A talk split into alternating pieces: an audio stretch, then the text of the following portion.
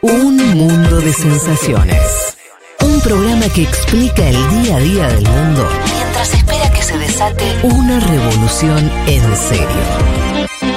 Como Dios manda.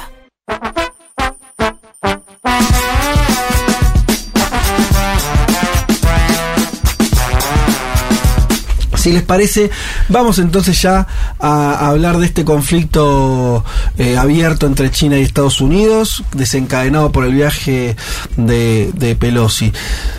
¿Puedo entrar por un lugar nada que ver? Ya sé, te desacomodo, joder. Te- sí, sí, te acomoda. queremos, Te queremos que entres por ahí. Ah, Tengo una sensación, sí. hablé con alguien que vive allá en Estados Unidos, pero bueno, no, no, es alguien cercano, Sí.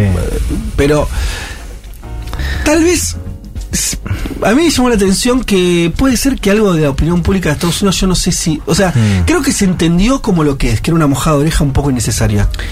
Y algo los medios de Estados Unidos leí también, o sea, como, como, che, ¿y esto a qué viene? ¿Tiene un sentido? ¿Es política interna? Mm. Eh, queremos ahora... ¿Se entiende, no? Como, Sí. como eh, no lo vi para nada con el tema Ucrania, donde todos los patitos se afilaban, se Banderita como- ucraniana, Claro, sí. una cosa, che, no, que, que terrible, bueno, está, ok. Acá puede ser que esto quedó más raro. Sí, esta ver, movida. Sobre todo la idea de la una palabra, ¿no? la idea de, de provocación. Sí. ¿no? Eso en general apareció, Sí. ¿no? Como, como bueno, un intento, si querés, la palabra no es empatía, digamos, pero sí una idea de poder reconocer y entender por qué la visita de Pelosi era una mojada de oreja, ¿no? Y eso en general se vio en medios quizás más cercanos al establishment demócrata, pero que en general siguen teniendo una postura antichina bastante marcada, ¿no? Digamos, sí, porque se interpreta como un movimiento unilateral. Mm. Al menos en No, claro. las primeras horas de la Sí. visita, la pregunta es qué va a pasar ahora, porque, bueno, el escenario cambió. A ver, ¿qué quiero decir con esto?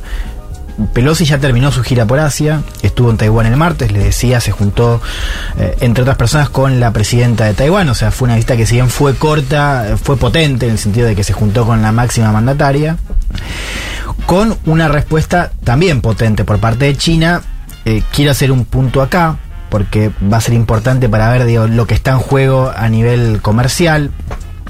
No fue bajar el avión, como decían No. algunos periodistas, ¿no? No se le bajó el avión a Pelosi, pero sí estamos... Estuvo igual el- la amenaza medio latente, Sí, ¿no? Sí. y sí, Porque sí, China un dijo, tema. "Co- va- ojo que vamos a responder, dijeron. sí, ojo que vamos a responder. Hubo una respuesta fuerte, no fue bajar el avión. Imagínate ese vuelo, ¿no? También porque Pelosi... Sí, o sea, es- sí, Sí. sí. se- uno la escuchaba y estaba muy cargada y a, a mí nadie me iba a marcar nada, pero digamos, imagínate lo que es ese vuelo. pero un poco la panza le habrá dolido en algún Sí, momento, sí. sí. Sí, además, no, es verdad, no se lo había pensado, pero pensé en, la- Llegó de incógnito. en las azafatas, no sé, gente que labura ahí. Claro, boludo, sí, pensando es como por decís, qué quiere, decís, por qué, por qué. Eh, claro, porque sí, bueno, racionalmente sí, no van a bajar el avión, pero bueno, digo, estás ahí y decís, qué sé yo, a esta Sí. altura de la cosa, ¿por qué no? No decía el aeropuerto, cuando había 800.000 personas siguiendo el- en simultáneo en vivo, en el momento que llega, y no decía el aeropuerto al cual iba, digamos. Claro, Eso, claro. eh, la verdad que es llegar medio Tremendo. incógnito para hacer. Veías que el avioncito se Pelosi. A ver, si quieren, abramos el mapa, digamos, ¿no? O sea, tenemos la China continental, un gran pedazo de tierra, y la isla de Taiwán, una isla que igual tiene un tamaño considerable, Sí. más de 20 millones de habitantes,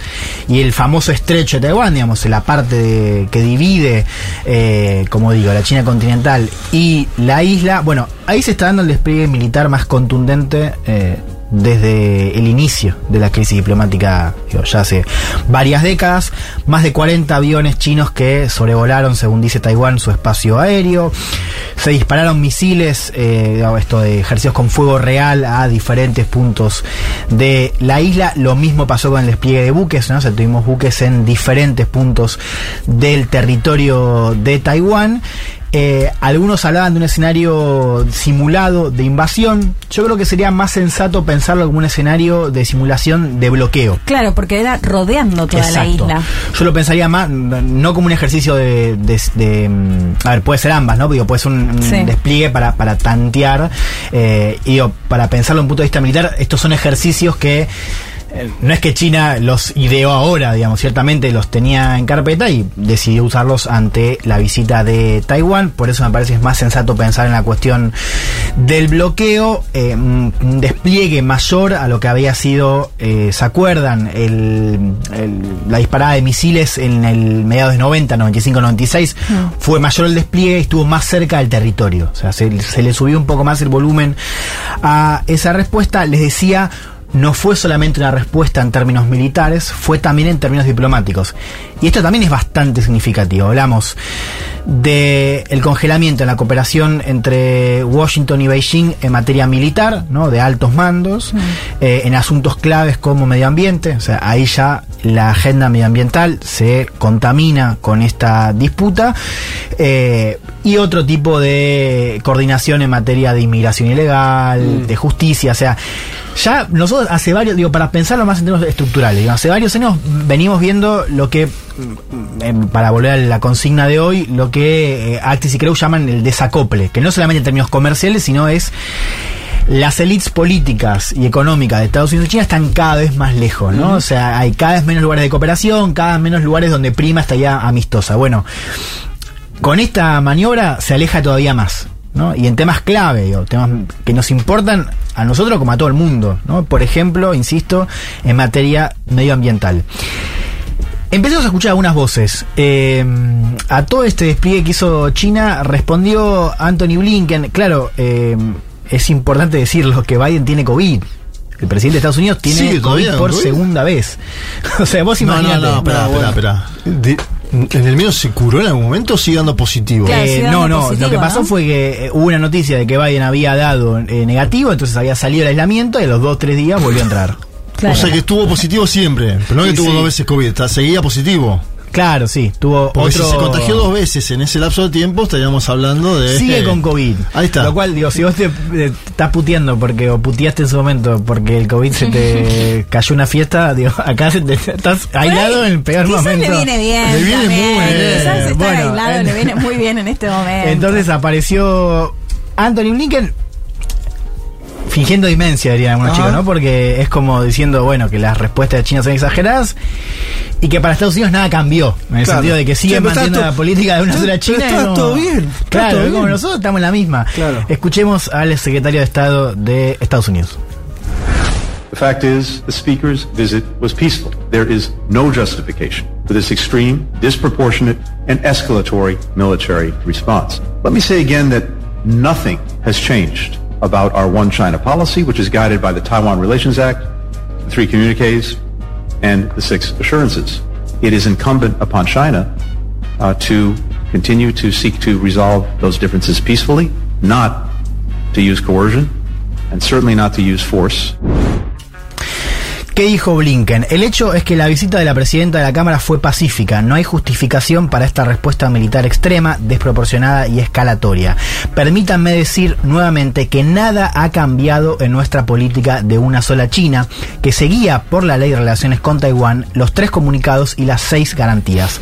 Le incumbe a China buscar la resolución de diferencias de manera pacífica, sin usar la coerción y ciertamente sin usar la fuerza. ¿no? Esta es la línea que también repitió Pelosi en Asia diciendo nuestra política no cambió.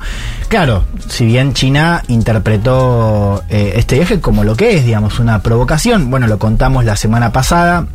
El timing no es casual. China está organizando su vigésimo congreso anual del Partido Comunista. Es un congreso especial, por lo demás, porque se va a revalidar el mandato de Xi Jinping. O sea, no es un semestre más en China. Por eso también la carga de la visita de Pelosi. Quiero que escuchemos voces del lado de China. Estuvo eh, en CNN eh, King Gang, que es el embajador de China en Estados Unidos. Un embajador que en general no aparece mucho en la prensa, no es que está hablando todo el tiempo. Cuando No. aparece son para mandar mensajes claros.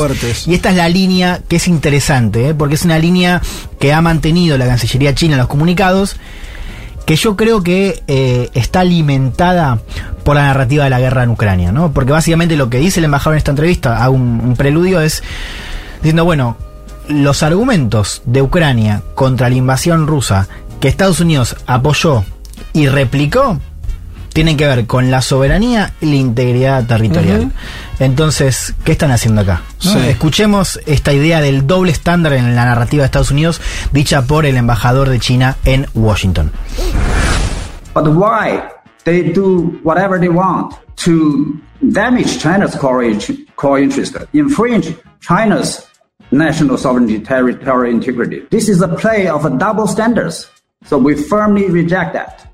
And China has every right to defend its sovereignty and its territorial integrity. We are fully justified to do what we must. The current situation is created purely by the US side. So of course, it has to bear the responsibilities. Pero ¿por qué hacen lo que quieren para dañar el interés central de China, infringiendo en su soberanía territorial? Esto es una maniobra de doble estándar que rechazamos firmemente. China tiene todo el derecho a defender su soberanía e integridad territorial. Estamos plenamente justificados para hacer lo que debemos. La situación es creada exclusivamente por los Estados Unidos, así que por supuesto ella tiene que asumir la responsabilidad, ¿no? Em, subrayo, ¿no? Esto de hacer lo que debemos, digo, cosas que se repiten en, las, en los comunicados eh, y en lo que está diciendo China eh, en estos días, y esto de que toda la responsabilidad recae en Estados Unidos. A ver, hagamos un poco de foco acá. El argumento de China es, a ver, esto no se trata de una incursión en el patio trasero, digamos. Esto no equivale a que nosotros hagamos una incursión en Cuba ¿no? o Venezuela. Eh, es una incursión en un territorio que vos reconoces que es mío, porque digamos, Sí. la, eh, la delira, la política de una sola China, que es lo que hace Estados Unidos, es reconocer que hay una sola China. Con lo cual, esto para China es un asunto doméstico, no es un asunto de la región del Asia. Total. ¿Mm? Em, Sí, le da más sí. herramientas para decirle. O sea, si vos también crees en una sola China, ¿por qué haces esto? Claro. Eh, a ver, vamos a el otro ángulo que creo que, que es clave, eh, que tiene que ver con la cuestión de la importancia de Taiwán para todo el mundo, digo, más allá de la disputa militar entre Estados Unidos y China. Una pregunta, ¿no? Eh, los ejercicios que se supone que terminan mañana, eh, ¿terminan mañana o van a ser una constante, no? Porque hay unas voces que plantean que eh, ya el status quo va a ser China quizás no con este despliegue, pero sí molestando. ¿Se acuerdan? Digo, hace ya hace dos tres años que una vez recibe un breaking news, viste, diciendo que Taiwán se quejaba porque China estaba sobrevolando su espacio aéreo. Sí. ¿No? Digo, eh, eh, son noticias o eran noticias de la normalidad hace dos tres años.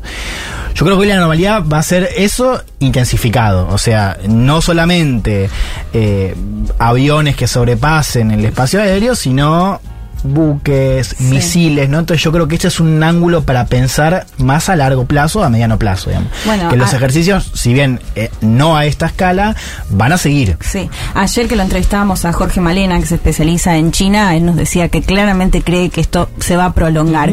Y por otro lado, también una mojada de oreja a Japón. Digo, estos misiles que Japón dice que cayeron en un territorio que además también hay polémica acerca de quién le corresponde, no fue que eh, pifiaron en No, dónde enviar esos misiles, sino que claramente fue una mojada de oreja también a Japón. Sí. Y me parece que ahí también ya se empiezan a correr más los límites de, de cómo están jugando todos con fuego. Un Déjame poco. complementar eso eh, que viene a pelo, que es eh, que China tenía agendada una reunión eh, a nivel de cancilleres Sí. con Japón y la canceló. Digamos, ¿no? O sea, ya vemos que es una visita que claramente eh, afecta no solamente a Taiwán, sino a los aliados de Estados Unidos, que de todos modos tienen que seguir teniendo buen vínculo con China.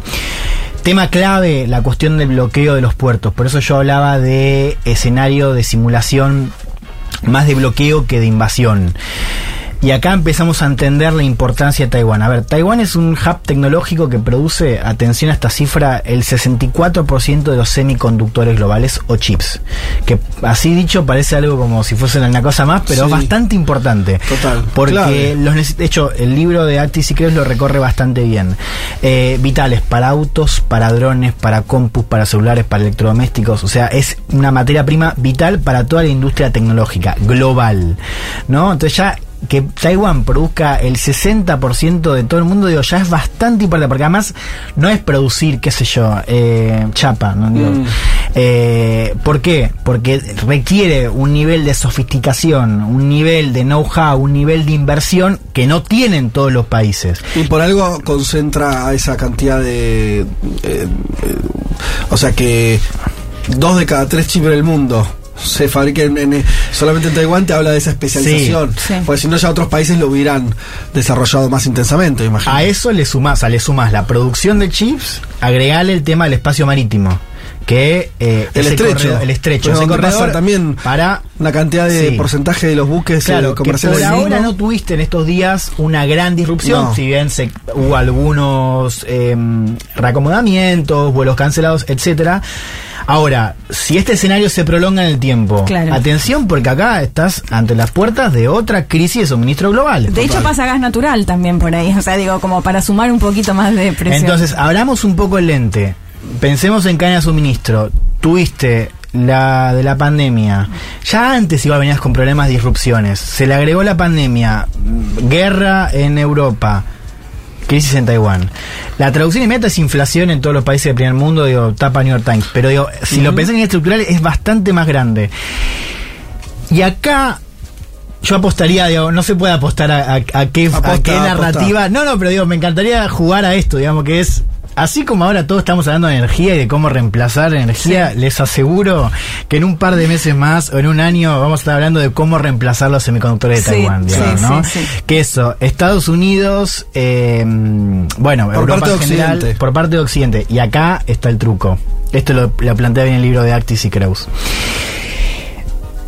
China ya se adelantó a reemplazar los semiconductores. China también importaba mucho de Taiwán. O sea, la, la gran empresa de Taiwán, eh, que es, o sea, es una empresa gigante, eh, TMCS creo que es. TSMC. T- ahí está.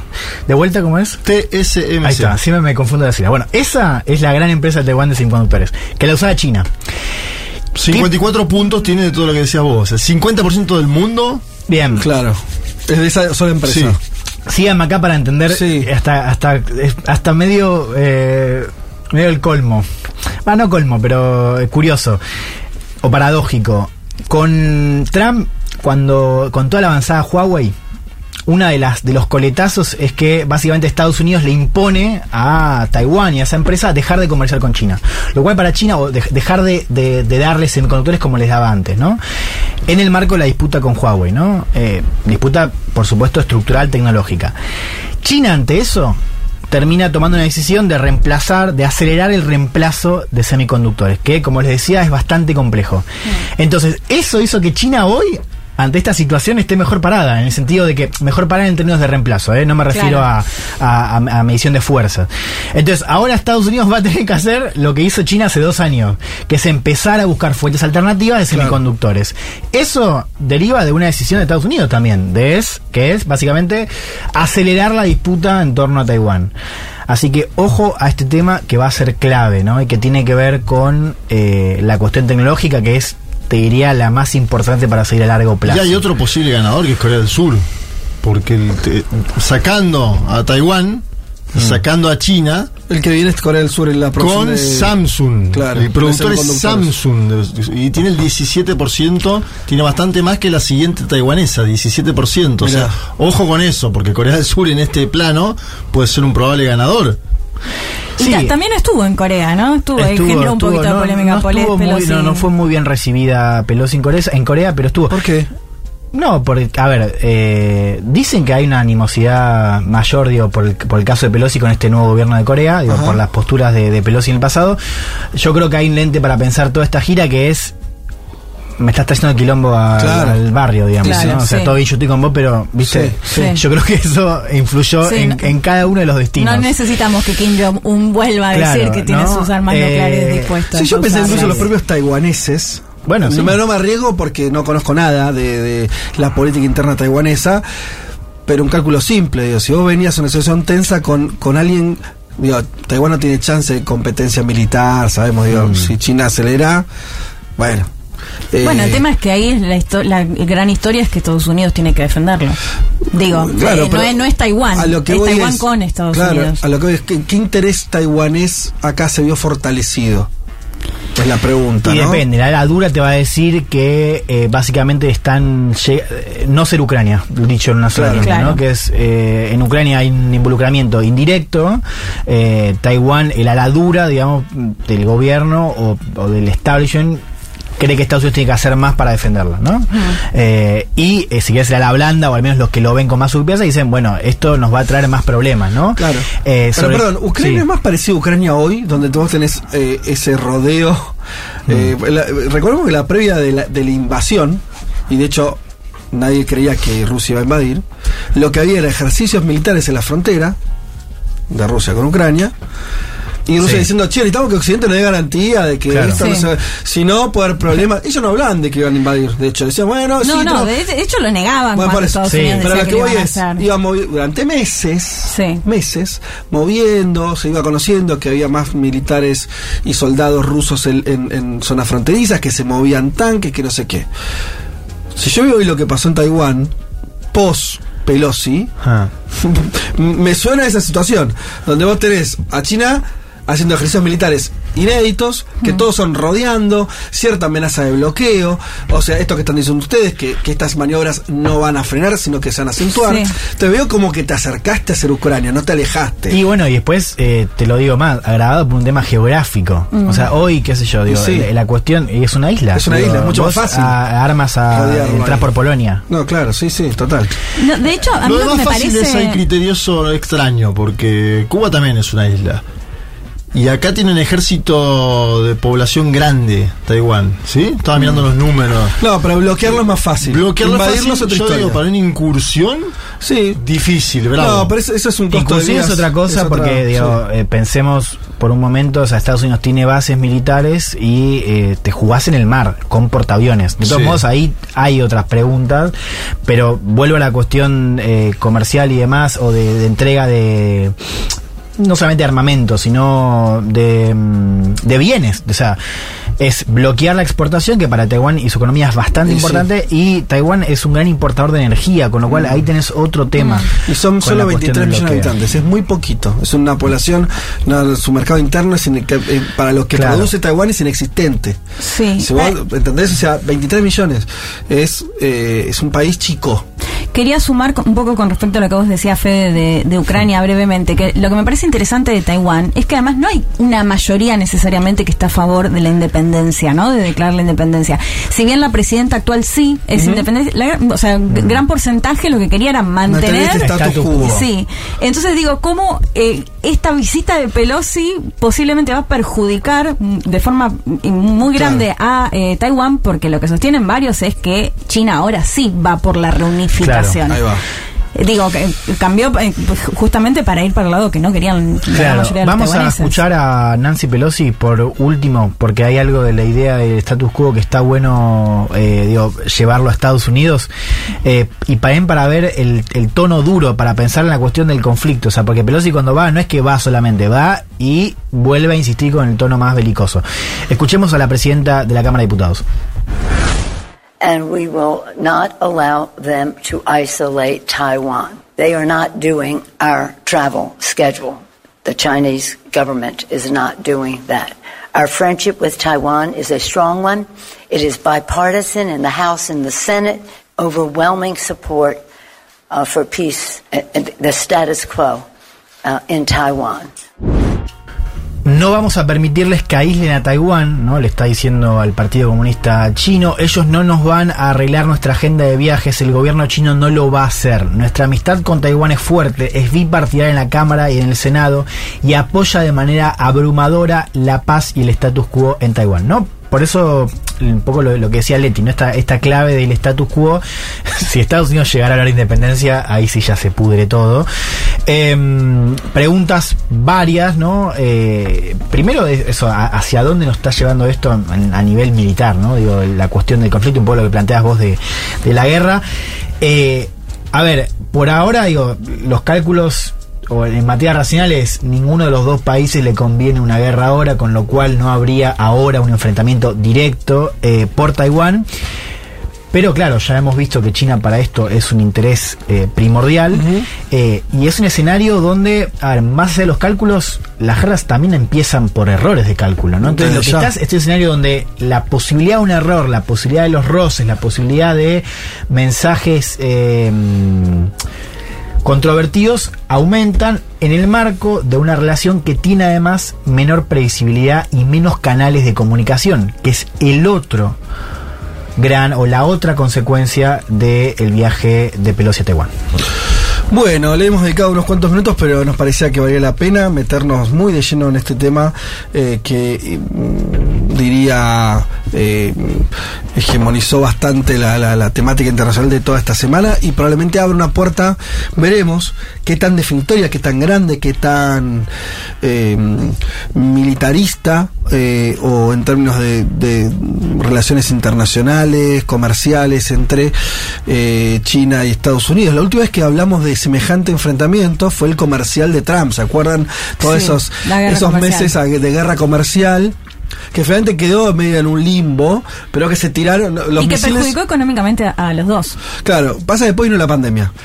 Después- En la pandemia hubo acusaciones de espionaje entre ambos. Pero Pero esa- nunca se enfrió del todo. Claro, pero esa fue 2017, 2018. 18 porque acá se juntan Xi Jinping y el, el entonces presidente Trump en la cumbre del G, 20 Ajá. y suavizan un poco. el Suaviza, tema por eso, sanciones. 2018 se dan todas esas, eh, esa guerra que también fue iniciada por Estados Unidos, hay que Sí. decirlo, la gente eh, activa ahí, ¿no? China fue siempre intentando responder Sí. a una decisión de Trump de decir ahora van a ver los chinos, van a ver los chinos, ¿se acuerdan? China, China Sí, era el parte de su chino, el proclama. virus chino, ¿se acuerdan después ya con la pandemia? claro. Era su proclama electoral enfrentarse a China y lo hizo en términos comerciales. Y tuviste una primera guerra. Y ahora estamos viendo un segundo capítulo, ¿no? Con, es con los que veremos a dónde demócratas. llega. Con los demócratas y ya mostrándose las, la- los dientes, ¿no? Mostrando lo- las armas. Sí. Mostrando otro ot- otra parte de la guerra, ya no económica, sino Sí. militar. Así que bueno, por todo esto nos pareció súper relevante dedicarle este tiempo. Hacemos una tanda, no, perdón, nos vamos con una canción. Vamos a escuchar, ahí va, Martín Buscaglia, ¿sí? En realidad olímpica con Martín Buscaglia haciendo mi amigo Invencible. Ya venimos.